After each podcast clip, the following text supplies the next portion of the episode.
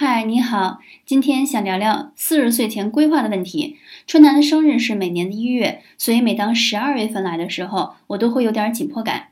掐指一算，再过三年我就四十了。都说七年大换血，再过六年我就到了第六个七年的终结，四十二岁了。这六年打算怎么过呢？我列了份清单出来。四十二岁的时候，我会把健康放第一位。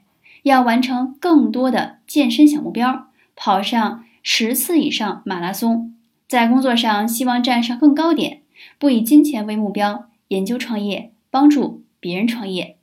财务上年被动收入实现三十万以上，家庭上养育一个孩子，社交方面增加一个社交圈，比如说心理学。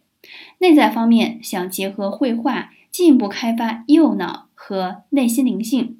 学习上想学一些以前没钱没时间投入的领域，比如说心理学、室内装修搭配。休闲上，在满四十二岁的时候，我想实现去过四十二个国家旅行。